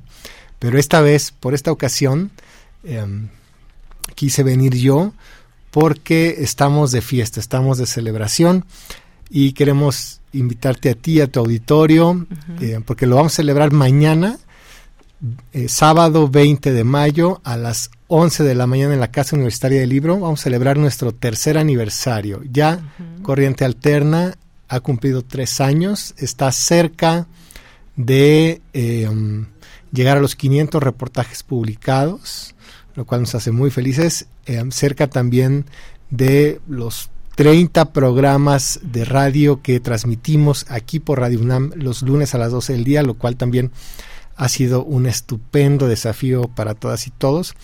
Y eh, queremos encontrarnos mañana. La manera de celebrarlo, creemos, después de esta tremenda etapa de la pandemia, es em, que nuestros egresados, tenemos cuatro generaciones ya, como tú sabes, cada año reclutamos a 20 eh, estudiantes, eh, mujeres y hombres, de entre los alumnos de la UNAM que quieren hacer periodismo, y estamos ya en nuestra cuarta generación. Eso significa que ya van 60 personas que egresaron, más 20 personas que están en este momento con nosotros. Y esto de Yanira a mí se súper importante porque por primera vez hemos organizado un espacio para que se encuentren, porque bueno, la etapa de la pandemia fue fuerte y em, pues esto sí tiene como mucho de, em, de fraterno, de entrañable, de que personas que egresaron de la primera generación y que ya están trabajando en medios puedan compartir su experiencia con los jóvenes que están ahorita en la Unidad de Investigaciones Periodísticas, que es el nombre institucional de Corriente Alterna. Corriente Alterna es nuestro portal. Entonces, bueno, mañana toda tu audiencia invitada, vamos a celebrarlo de dos maneras. Uno, con un conversatorio. Eh, invitamos a tres colegas periodistas, Nayeli Roldán, Daniel Arrea y Diego Enrique Osorno, tres personas un poquito más experimentadas que nuestros estudiantes para que compartan su testimonio de lo que ha sido hacer periodismo para ellas y ellos. Y después, como sabes, se está desarrollando el Festival El Aleph, que es un festival padrísimo donde hay teatro, hay danza, hay actividades museísticas. Y con el Aleph coproducimos dos em, cortometrajes documentales. El Aleph nos apoyó económicamente para que nuestros, nuestros estudiantes pudieran hacer dos documentales. Y esto nos hace muy felices porque son historias muy lindas, contadas desde los ojos de nuestros jóvenes. Uno de ellos sobre los niños de la Merced, de este barrio tan emblemático. Y otro sobre violencia laboral, sobre todo dirigido a mujeres. Son temas que les interesan mucho a los, a los chavos, las infancias, las violencias, los temas de género. Entonces vamos a tener un conversatorio sobre periodismo y vamos a transmitir estos cortos documentales mañana. Oye, pues me parece muy bien, es una gran invitación, pero sobre todo también pues felicitar a toda esta unidad porque hay mentores, mentoras y estudiantes que por supuesto se han sumado a esta experiencia y que en tres años pues ha habido mucho, mucho aprendizaje y muchos temas que nos han traído aquí a la mesa, vistos desde estas distintas ópticas que no siempre son las mismas que escuchamos en los medios, eh, en todos los medios de comunicación. Hay una parte donde está esta mirada eh, de los jóvenes, de las jóvenes que están participando en ello. Y hay material también, si te parece, vamos a escucharlo y regreso contigo. Así que adelante.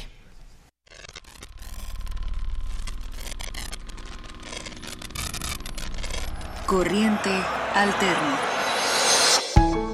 En la Unidad de Investigaciones Periodísticas WIP de Cultura UNAM estamos de aniversario. Celebraremos con toda la comunidad universitaria que ha compartido conocimiento, aprendizaje, experiencia y pasión por la información durante tres generaciones. Por todo ello, en el contexto universitario del Festival Cultural El Aleph 2023, la Unidad de Investigaciones Periodísticas participa con dos piezas realizadas por estudiantes, mentoras, mentores de esta cuarta generación. Se trata de la proyección de los cortometrajes documentales Soy mujer y digo no, Zoom a la violencia laboral de género y Keremta, un refugio para la niñez en el mercado de la Merced, realizados por el equipo de la WIP en coproducción con el Festival Cultural que este año aborda la problemática violencia y cultura de paz como tema central. Soy mujer y digo no, suma a la violencia laboral de género es una investigación realizada en los espacios laborales de servicio público y privado, donde la violencia se manifiesta de manera sutil contra las mujeres. Yo trabajaba en una consultoría, estaba muy contenta en esa consultoría teniendo un salario que parecía chiquito y creo que nunca lo debía haber dejado. Para mí era muy incómodo ya porque yo tenía una computadora y él se paraba atrás de mí y entonces un día llega con una taza de café y le empieza a sorber así atrás de mí. Se sale y me azota la puerta y yo le firmo y le digo, bueno, toma. Y me aventó en el escritorio todos los artículos que había publicado. Me mandaron al, al Hospital Psiquiátrico Fray Bernardino y efectivamente, un perito psiquiatra examinó mi caso, me interrogó, me examinó y determinó que no, que, efectivamente había padecido acoso y violencia laboral.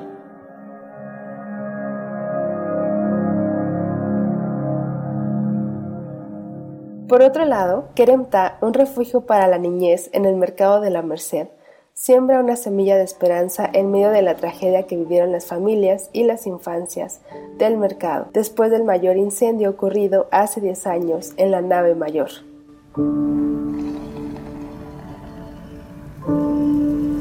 En el año 2013, el 27 de febrero, eh, lamentablemente de la noche a la mañana cambió la vida, nos cambió la vida mucho.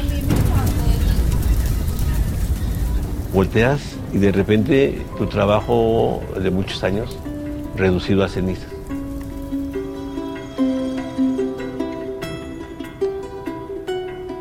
Entonces de ahí surgió Querenta. Fíjate que cosas bien curiosas. Yo era un niño muy reprimido, un cabrón, porque eh, mi papá era del estado de Morelos, una gente con un carácter muy fuerte. Entonces, ¿qué es lo que hacen? Que lejos de ayudarte a que tú logres sacar quién eres como niño, no te detienen, te, te, frenan, te frenan a punta de chingadazo. Entonces, la infancia tiene todavía ese amor a que en un huacal ves a los niños recién nacidos, que es su primera cuna. Y ves que un huacal después es la nave espacial de los niños y las niñas. Para celebrar y reflexionar sobre el quehacer periodístico, previo a las proyecciones tendremos un conversatorio con los colegas Daniel Arrea, Diego Enrique Osorno y Nayeli Roldán. La cita es mañana 20 de mayo a las 11 horas en la Casa Universitaria del Libro, ubicada en la esquina de las calles Orizaba y Puebla, en la colonia Roma a unos pasos del metro y metrobús insurgentes. La WIP convoca el encuentro intergeneracional de egresades, estudiantes y colegas y la proyección de estos dos documentales e invita al público en general. Entrada libre. Corriente alterna. Bien, pues ahí está parte de este trabajo que vamos a poder seguir conociendo y que es parte también, como nos decías, de estos trabajos que se van a presentar en el Aleph y esta invitación que tenemos mañana. Pues recuérdanos otra vez eh, en dónde y todo para que lo tengamos presente y ahí nos vemos. Muchísimas gracias, Deyanira. Sí, em, La cita es mañana 11 de la mañana, Casa Universitaria del Libro, en las calles de Orizaba y Puebla, Colonia Roma, muy cerquita del Metro Insurgentes. Bienvenidas todas y todas las personas que quieran ir de esta audiencia. Será un placer que se encuentren con periodistas jóvenes, algunos ya trabajando en medios, otros formándose para periodistas y em, compartirán conmigo esta emoción de ver cómo eh, se apasionan a la hora de investigar un tema, de escribirlo o de producirlo como un video, como un corto. Vamos a presentar dos cortos que quedaron súper bonitos, no tan cortos, de unos 15, 18 minutos cada uno. Son los que se describieron en esta cápsula con la locución eh, de Diana Juárez, nuestra coeditora. Eh, fueron equipos de jóvenes acompañados por mentoras y mentores, por María Luisa López, Diana Juárez, Carlos Acuña, el realizador Pablo Gasca. Entonces, Em, quedaron muy chulos, muy invitados. Y ya cuando los vamos a estrenar mañana en el Aleph. Y después, ya que los eh, lancemos en corriente alterna, vendrán los estudiantes aquí a hablar de ellos. Ay, perfecto. Me parece genial. Pues muchas gracias y reiterarte también esta felicitación a ti y a todo el equipo de Corriente Alterna por estos tres años, porque me parece que ahí de todo, y además atravesó la pandemia. Imagínate, ahí en pandemia siguieron trabajando. Yo recuerdo todos estos trabajos que surgieron, la comunicación cambiaba, eh, muchas cosas no eran presenciales y demás, pero ahí estuvo presente el periodismo, era también una, una oportunidad de generar informaciones desde un momento tan pues tan fuerte que vivió la humanidad. Sí, somos un medio digital nacido en la pandemia, estamos como que saliendo a la calle, eso nos hace muy felices, por eso lo queremos celebrar, encontrarnos, pero sí ha sido muy desafiante. Afortunadamente ver a los jóvenes hacer buen periodismo, pues es lo más gratificante. Pues muchas felicidades a ti y a todas las personas que participan en este gran proyecto. muchas gracias, Emiliano Ruiz Parra, gracias por venir y mañana nos encontramos. Nos vemos mañana. Claro que sí. Y bueno, pues nos vamos a ir ahora hablando de pandemias. Especialistas abordan el tema de las futuras pandemias. Cristina Godínez con la información. Hola, ¿qué tal, Deyanira? Un saludo para ti y para el auditorio de Prisma RU. En el Centro de Investigaciones sobre América del Norte, especialistas abordaron el tema de las futuras pandemias, en especial la influenza aviar en Norteamérica.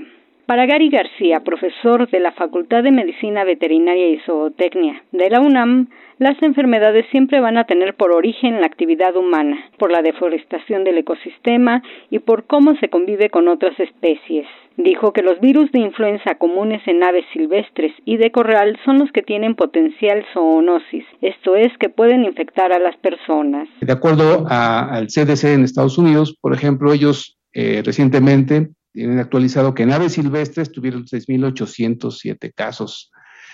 Son muchos, pero cuando uno lo compara con las aves de corral, o sea, estamos hablando de millones. Y los casos en humanos, pues realmente ha sido solamente uno que recibió medicación a tiempo y oportuno y la persona está, está bien, ¿no? Entonces, esto nada más nos da un panorama de la magnitud de la, de la enfermedad.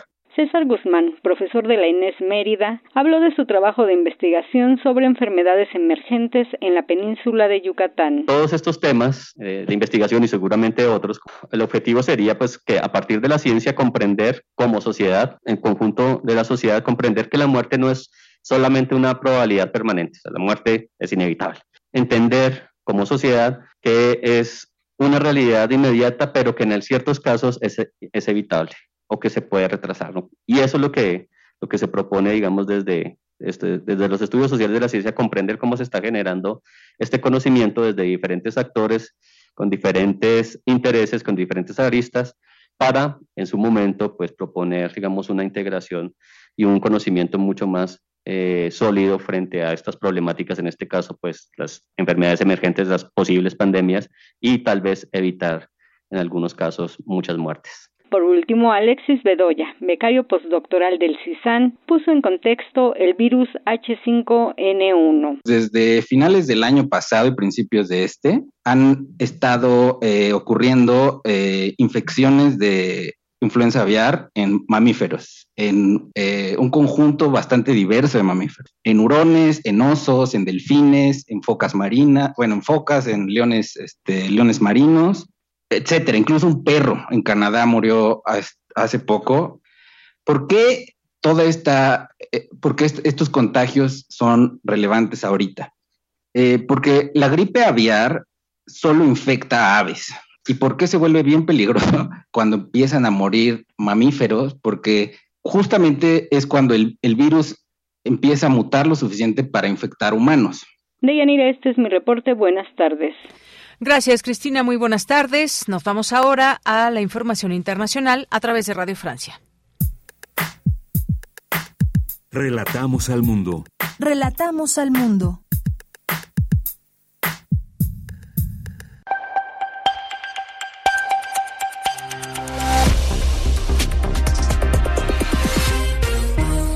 Bienvenidos a este flash informativo de Radio Francia Internacional con Pilar Pérez en los controles. Hoy es viernes 19 de mayo y así comenzamos. Andreina Flores.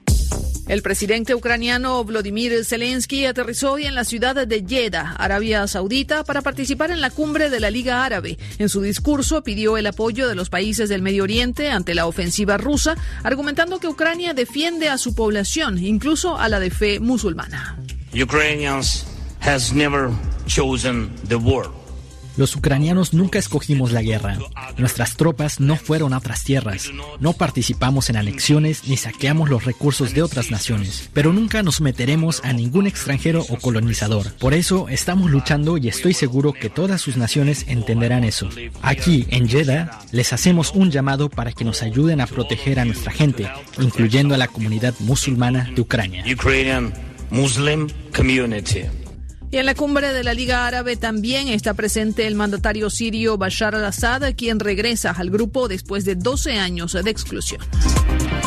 En Hiroshima, Japón, se desarrolla hoy la cumbre del G7 que reúne a los países con las economías más fuertes del mundo. El telón de fondo es también la guerra en Ucrania y los participantes ya acordaron endurecer las sanciones contra Rusia. Se aplicarán restricciones al sector minero, al comercio de diamantes rusos y se privará a Moscú de tecnologías y servicios occidentales. Mientras tanto, en Moscú, la Fiscalía calificó hoy a la ONG ecologista Greenpeace como organización indeseable y la acusó de injerencia, lo que de facto prohíbe sus actividades en el país de aquí en adelante. La Fiscalía General indicó que Greenpeace representa una amenaza a los fundamentos del orden constitucional y a la seguridad de Rusia. En Birmania, unas 800.000 personas necesitan de asistencia alimentaria urgente tras el paso del ciclón Mocha, que ha causado 145 muertos y fuertes destrozos. La ONU da cuenta de cientos de viviendas arrasadas, carreteras bloqueadas, hospitales y escuelas destruidos y comunicaciones y servicio eléctrico gravemente dañados. La Corte Constitucional de Ecuador ratificó la llamada muerte cruzada, la disolución de la Asamblea Nacional y el Ejecutivo decretada por el presidente Guillermo Lazo. El máximo tribunal rechazó el pedido de inconstitucionalidad de parte de la oposición y se celebrarán elecciones anticipadas en un plazo de seis meses. Mientras tanto, Lazo gobernará vía decreto. Con esto ponemos punto final a este flash informativo de Radio Francia Internacional. Merci beaucoup. Au revoir.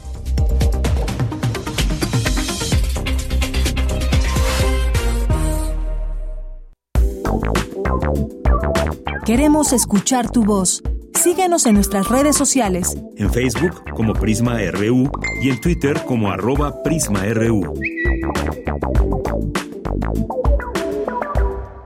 Me da mucho gusto recibir en esta tarde aquí en Prisma RU a Estela Rosselló Soberón, que es investigadora del Instituto de Investigaciones Históricas y del Centro de Ciencias de la Complejidad.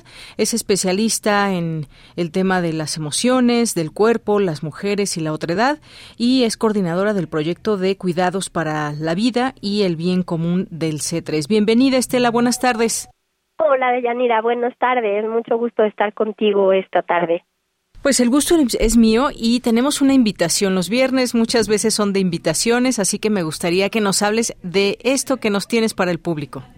Sí, muchísimas gracias. Pues es exactamente eso que dices, una invitación para invitar a todas las niñas y niños que quieran sumarse a la causa de los cuidados, los cuidados de la paz, de la naturaleza, de ellos mismos, de los demás para poder construir un mundo en el que quepamos todos, un mundo en el que podamos habitar desde el respeto, la convivencia pacífica, el reconocimiento del valor de los otros, por más que seamos distintos, reconocernos todos como seres humanos valiosos. Y en ese sentido, la Casa de las Humanidades de nuestra universidad ha organizado unos talleres muy divertidos y muy bonitos sobre cultura en los cuidados. Cuidados, eh, hemos ya eh, tenido a Sara Bach eh, las semanas, un par de semanas, con un taller muy lindo sobre el cuidado en la alimentación. Ahora tendremos esta tarde eh, un, un, taller que va a tratar sobre el cuidado del agua desde la, el arte, desde, desde la sensibilidad.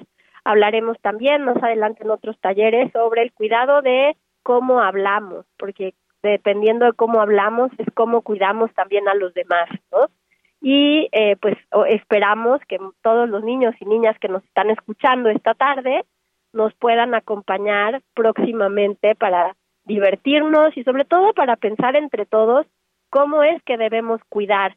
Todos tenemos algo que cuidar de Yanira siempre y alguien nos cuida a nosotros también. Entonces vamos a reflexionar sobre esos temas de manera divertida y pues ojalá que nos puedan acompañar.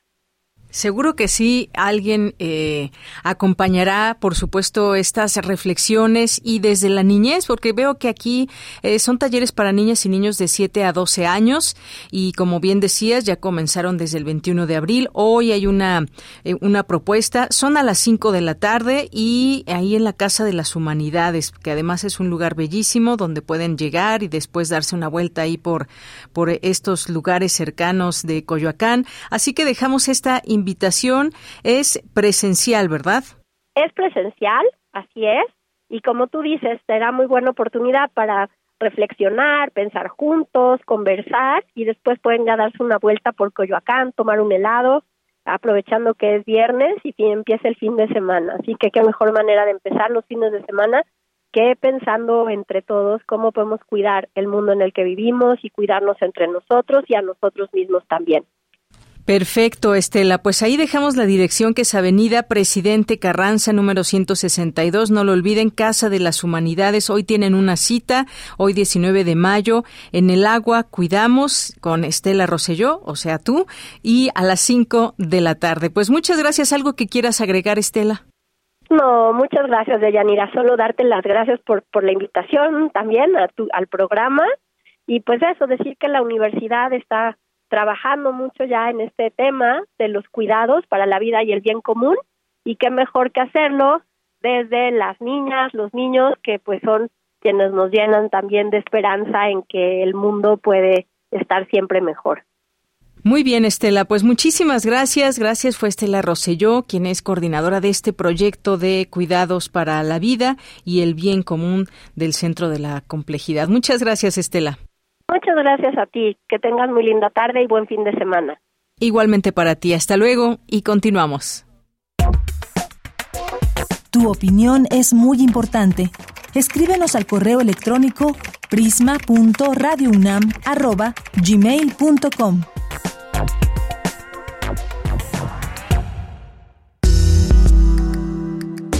Colaboradores RU Análisis con Javier Contreras.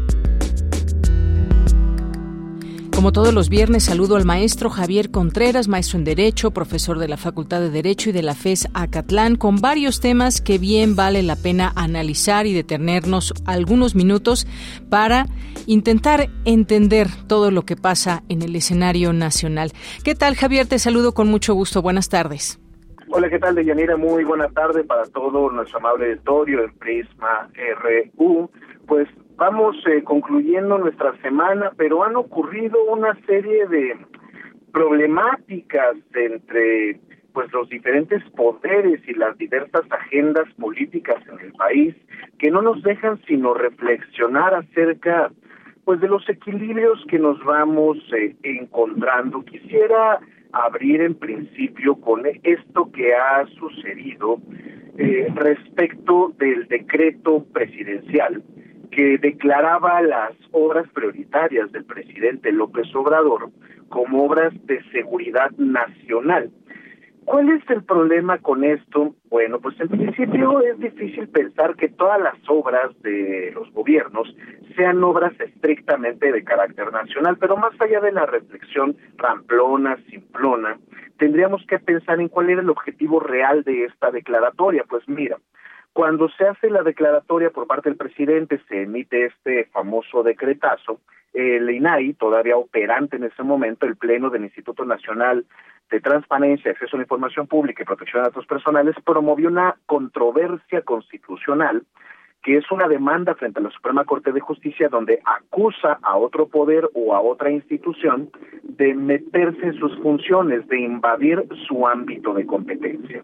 Entonces el INAI dijo, a ver, el presidente con este decreto está invadiendo el ámbito de competencia del INAI porque está declarando de antemano, sin ningún tipo de análisis, ni comités de transparencia, ni nada, eh, algunas obras como de información clasificada, en este caso reservada por temas de seguridad nacional.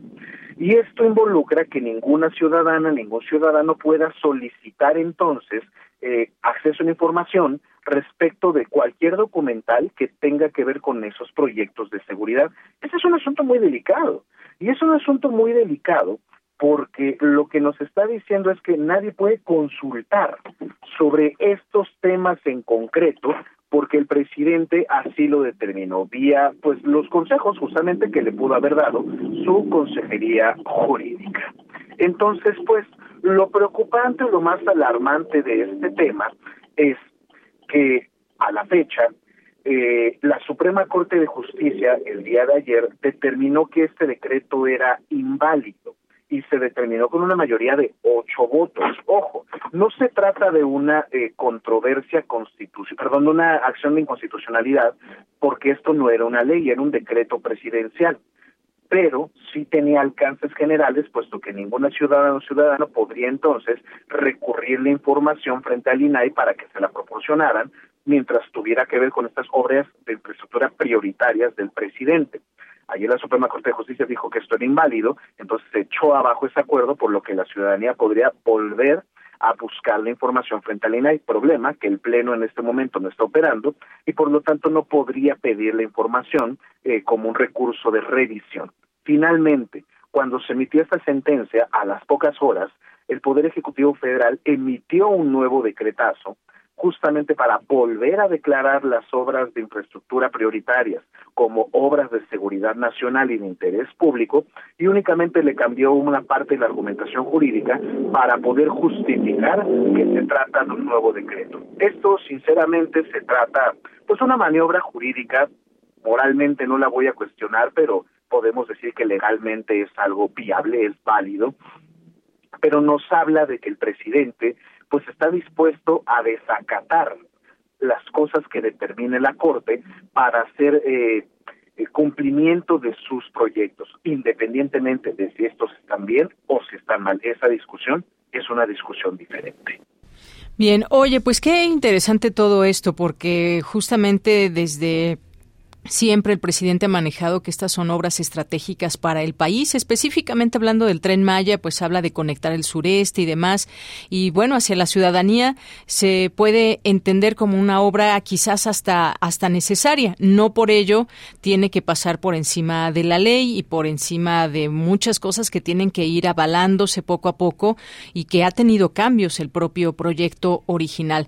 Ante esta, esta, esta estrategia que se eh, que se utiliza desde el Ejecutivo, digamos, y como bien dices, hay que tener todos los argumentos y demás, pero es algo que se vale, digamos, desde el Ejecutivo y que se tiene que analizar en, el, en la Suprema Corte. Veremos al final de cuentas qué sucede o esto, cómo podemos entenderlo en el sentido ya más ciudadano, estar a favor o no en contra o en contra de estas obras, Javier. Eh, la verdad es que este sería un falso debate, querida Avellanira, porque uno no tiene que estar en contra de las obras para estar a favor de la transparencia. Este es un asunto bien delicado. Lo mencionó la ministra Ríos Farjada en su argumentación durante la sesión de la Corte. Dijo, a ver, el objeto del decreto es loable. Qué bueno que no se quieran detener las obras, sobre todo por intereses ocultos, que se promuevan amparos y compañía. Pero ojo, mientras tú y yo como ciudadanos solicitemos información, nos las tendrían que dar. ¿Por qué no podemos saber cuánto gastó en el ejército en comprar pilotes, en comprar tornillos, en comprar martillos, en comprar vías férreas? ¿Habrá un problema realmente de seguridad nacional que nos impida de saber cuánto personal de obra se contrató, cuánto dinero se gastó en cemento, en materiales, etcétera. A mí me parece que esto es más bien una forma de encubrir el buen o mal ejercicio del gasto público por parte de Fuerzas Armadas y otros entes públicos, más que hablar de el detener las obras. Ojo, esto es parte del incluso litigio estratégico. Si yo pido información, esa información me la dan como debieran dármela. Y con esa información que yo descubrí, eh, con que me entregaron, descubro que hay una afectación al interés público, a la hacienda pública, yo podría ampararme por interés colectivo y eso sí, podría suspender o detener momentáneamente que se siga realizando la obra, pero aquí tenemos que poner una balanza.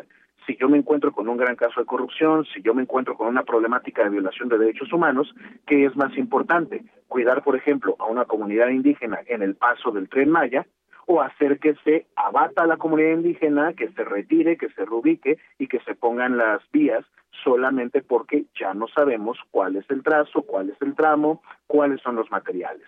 Entonces, por esto decimos, no tiene que estar peleado, pero si nosotros estamos empecinados en ocultar la información, pues entonces a mí me huele más bien a que hay algo ahí que no se está haciendo del todo bien. Y podemos hacer bien las cosas se tiene mayoría en el legislativo, se tiene respaldo popular, ¿cuál tendría que ser el problema de hacer las cosas bien? ¿La prisa? Pues para eso se supone que hay una democracia, porque se puede elegir un sucesor adecuado, una sucesora adecuada, que seguramente podría concluir esas obras, a menos que llegando a la silla, tal vez no le guste cómo va la obra a la nueva presidenta o al nuevo presidente. Ojo con eso.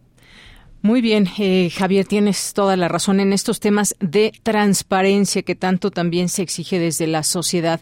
Bien, y esto pues hay que eh, también ver todo lo que ha sucedido en los últimos días. ¿Qué pasó con Alejandro Armenta Mier y la, em, la ministra presidente Norma Piña en el sentido de los mensajes que los tomó como una amenaza? Ella acepta haber enviado estos mensajes. ¿Qué hay con todo esto? Ah, querida Deyanira, este tema me parece, por decirlo menos, vergonzoso. Vergonzoso de los dos lados, tanto del Poder Judicial, en este caso de la ministra presidenta de la Suprema Corte de Justicia, como del presidente de la mesa directiva del Senado, Alejandro Armenta. Me parece legítimo que el propio senador Armenta denuncie este tipo de comunicaciones. Creo que podemos decir que es hasta viable, porque no tendría que intervenir ningún poder público sobre el otro. Pero pensando también cuando el propio Senado, dirigido por Alejandro Armenta, eh, en su calidad de presidente de la mesa directiva del Senado, discute la semana pasada un tema llamado este corte golpista, pues vemos que hay un irrespeto abierto entre ambos poderes, en este caso una de las cámaras del legislativo y el poder judicial en su pináculo la Suprema Corte de Justicia. Digo que es un asunto vergonzoso porque la presidenta de este órgano no tendría tampoco por qué enviar este tipo de comunicaciones. Es una mala actitud, es una mala decisión, creo que es una torpeza política porque no tendría por qué hablar de asuntos públicos y menos aún de equilibrios constitucionales, en principio, en un mensaje de WhatsApp.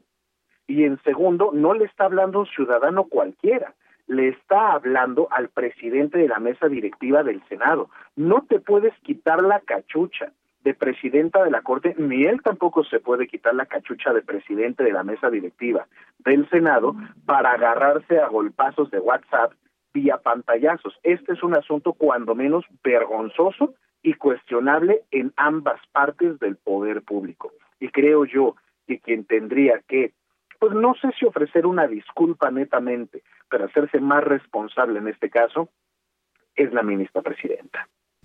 Bien, Javier, pues muchísimas gracias. Gracias por estos comentarios y estos análisis. Por ahí se pueden checar exactamente qué fue lo que dijo eh, Norma Piña, lo que contestó Alejandro Armenta, pero sí, de verdad hay un escándalo, pero que, por supuesto, es parte de esta, eh, de lo público, ya sea que pues se querían o no exhibir estos mensajes, pero es parte, al ser personajes eh, tan importantes y que tienen esos cargos, y también todo lo que hay a su alrededor de definir situaciones en México, pues sin duda se hizo de lo más público todo esto.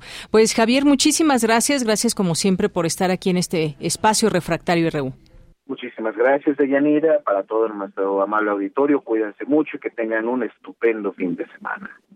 Gracias, gracias, Javier. Bien, pues nos vamos ahora con Dulce Wet. Melomanía RU con Dulce Wet.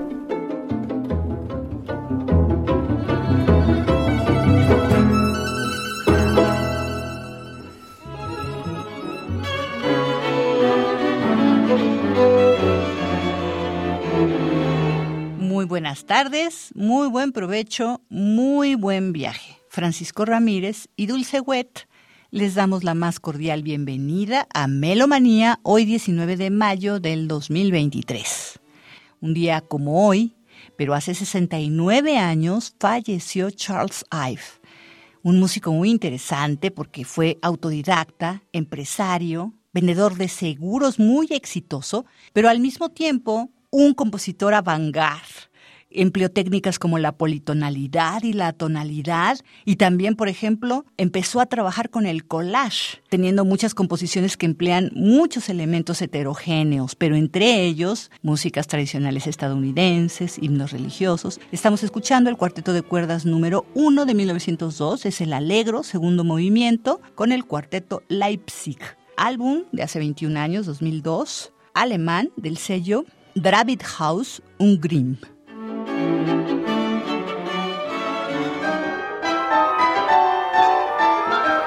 Gonzalo Gutiérrez, pianista residente del ensamble Cepro Music, nos invita a sus dos presentaciones. Hola queridos Escuchas, amigos de Radio UNAM. Quiero invitarlos hoy, 19, a que vengan a escuchar el concierto de Liguete, una obra monumental, verdaderamente muy digna del marco que va a tener en la sala Nesa. La hacemos un día después en la sala Ponce para el que no pueda llegar o para el que quiera ir las dos veces. Yo quisiera verlos a todos por allá, echando grandes vítores, por supuesto. Hemos preparado este concierto con mucho cariño, con muchísima atención al detalle. Creo que va a ser una experiencia formidable para escuchar dos obras en particular que forman una parte importantísima del repertorio liguetiano. En todo su esplendor va a ser un marco precioso y pues invitemos a todo aquel que sea melómano y que tenga ganas de ser sorprendido por la buena música. Quedan todos invitados.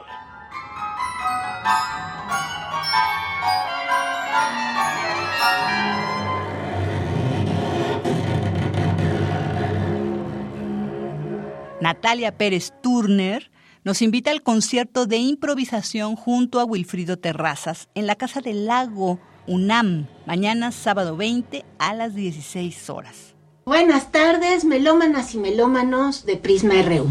Mi nombre es Natalia Pérez Turner, soy violonchelista y los quiero invitar a un concierto. Estaré tocando con mi gran amigo el flautista Wilfrido Terrazas, con quien hemos hecho dueto desde el 2005 probablemente un concierto que vamos a dedicar a música que es improvisada de una manera u de otra.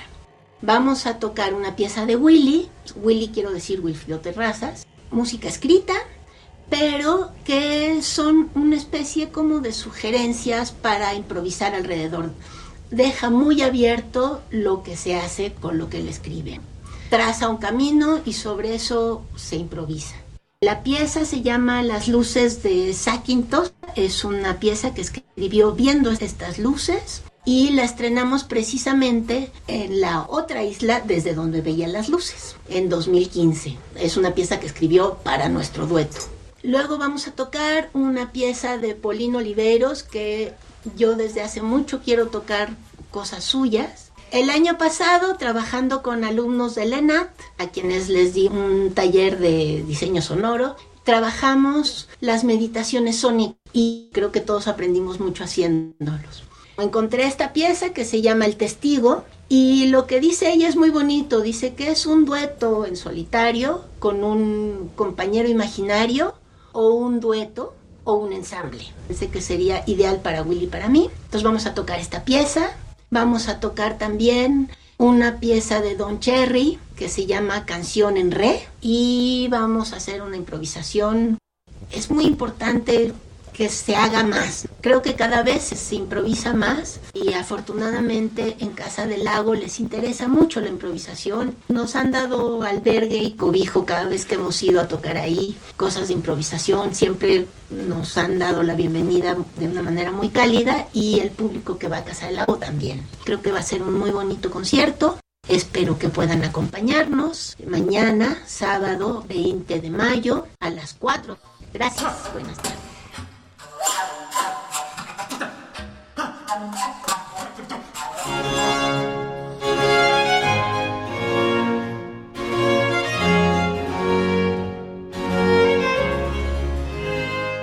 El ensamble Antigua Metrópoli celebra su decimoquinto aniversario, 15 años, en el encuentro de música antigua del CENART.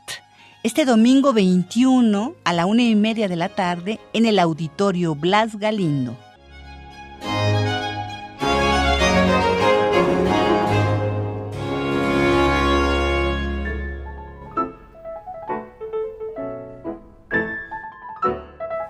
El dúo Miró Materka, integrado por los pianistas Pablo Miró y Radek Materka, ofrecen un recital a dos pianos con obras de Ferruccio Busoni, William Bolcom, Witold Lutosławski, Arnold Bax y York Brown. Hola, muy buenas tardes, queridos amigos melómanos del programa Prisma Radio UNAM. Aquí habla el pianista Pablo Miro Cortés del dúo Miro Materca. Les invitamos muy cordialmente al recital de mañana, sábado 20 de mayo, a las 19 horas en el Auditorio Blas Galindo del Centro Nacional de las Artes. Gran recital con un programa muy original, con obras que quizás no son siempre tan conocidas o programadas Vamos a empezar con un duetino contratino de, según Mozart, de Ferruccio Busoni, homenaje uh, con sentido del humor a Mozart.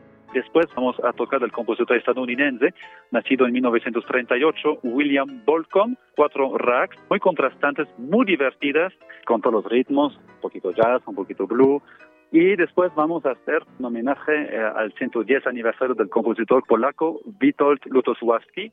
Las variaciones fueron temas de Paganini, una obra breve, eh, muy virtuosa y que transforma ese muy conocido tema del capricho número 24 de Paganini, todos los colores más modernos que se puede imaginar uno de ese muy conocido capricho.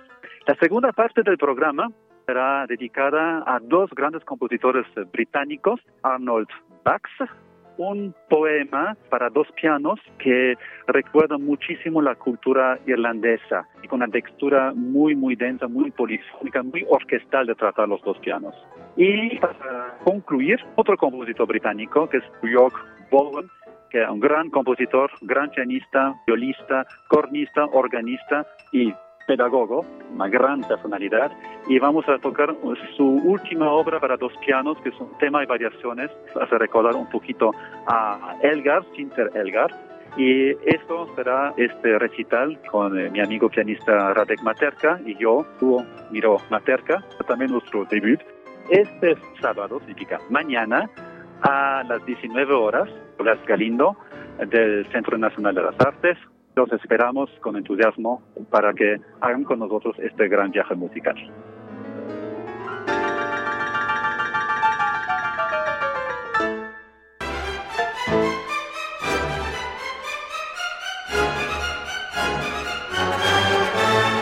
Ludwig Carrasco, director huésped de la OFUNAM este fin de semana, mañana 20 y el domingo 21, interpretan una elegía por Ucrania de Silvestrov y la séptima Sinfonía Leningrado de Shostakovich. Estimados amigos de Prisma RU, les habla Ludwig Carrasco, director de orquesta, que en esta semana tengo la gran fortuna de estar al frente de la Orquesta Filarmónica de la UNAM como invitado para un programa maravilloso, donde vamos a estar tratando los conflictos armados, la violencia y la paz tenemos Plegaria por Ucrania del compositor Valentín Silvestrov, una obra pequeña, muy íntima, con una fuerte carga emocional de fe, de esperanza y que va a estar contrastada por la monumental Sinfonía número 7 Leningrado de Dmitri Shostakovich, una obra compuesta en 1941-42 como respuesta al asedio de las tropas nazis a Leningrado, una ciudad que sufrió 900 días de asedio, de maltrato, de violencia, de horrores, pero que Shostakovich nos describe desde el inicio toda esta invasión, sentimientos de sufrimiento, pero también nos da notas, pasajes de esperanza, de consuelo. Los esperamos para disfrutar, para pensar, para reflexionar y para seguir apoyando la temporada de la Orquesta Filarmónica de la UNAM.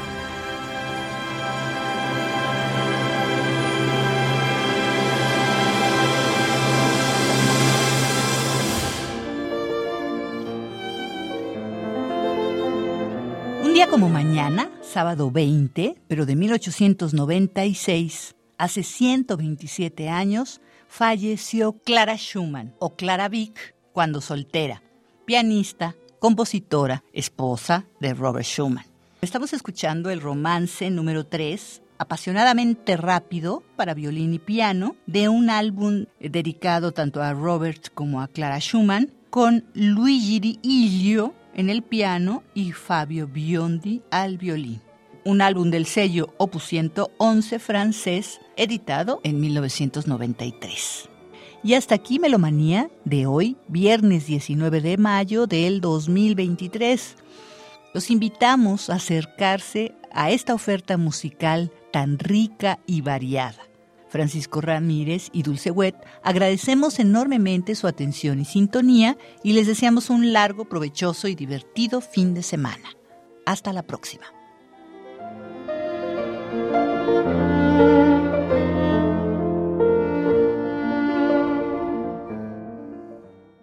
Ya nos vamos y disfruten su fin de semana. Ya es viernes, viernes 19 de mayo.